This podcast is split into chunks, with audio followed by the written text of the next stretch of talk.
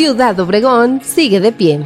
Con la llegada del otoño, los espectáculos musicales en Ciudad Obregón toman un gran colorido, aprovechando las tardes y noches más frescas. En este escenario se desarrolla el Festival Tetaviate, que en este año trajo al escenario a un grupo de heavy metal que desde la década de los 80 acaparó la atención de los fanáticos de esa corriente musical. Se trata de Cafra, quienes prendieron a la concurrencia que se reunió en la Plaza Álvaro Obregón y recordaron algunas de sus canciones clásicas a la vez que compartieron varios de sus nuevos lanzamientos.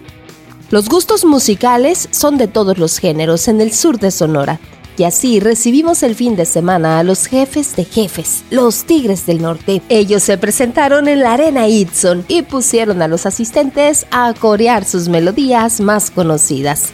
Y para celebrar sus 30 años como cantante, nos visitó también el fin de semana Eli Guerra, una de las primeras mujeres mexicanas en incursionar en el género del rock la hija del reconocido director técnico del balompié mexicano, Alberto Guerra, compartió sus melodías con un público conocedor de su trayectoria, que agradeció con su aplauso la presencia de la Montana. Aquí hay música para todos los gustos, por eso Ciudad Obregón sigue de pie.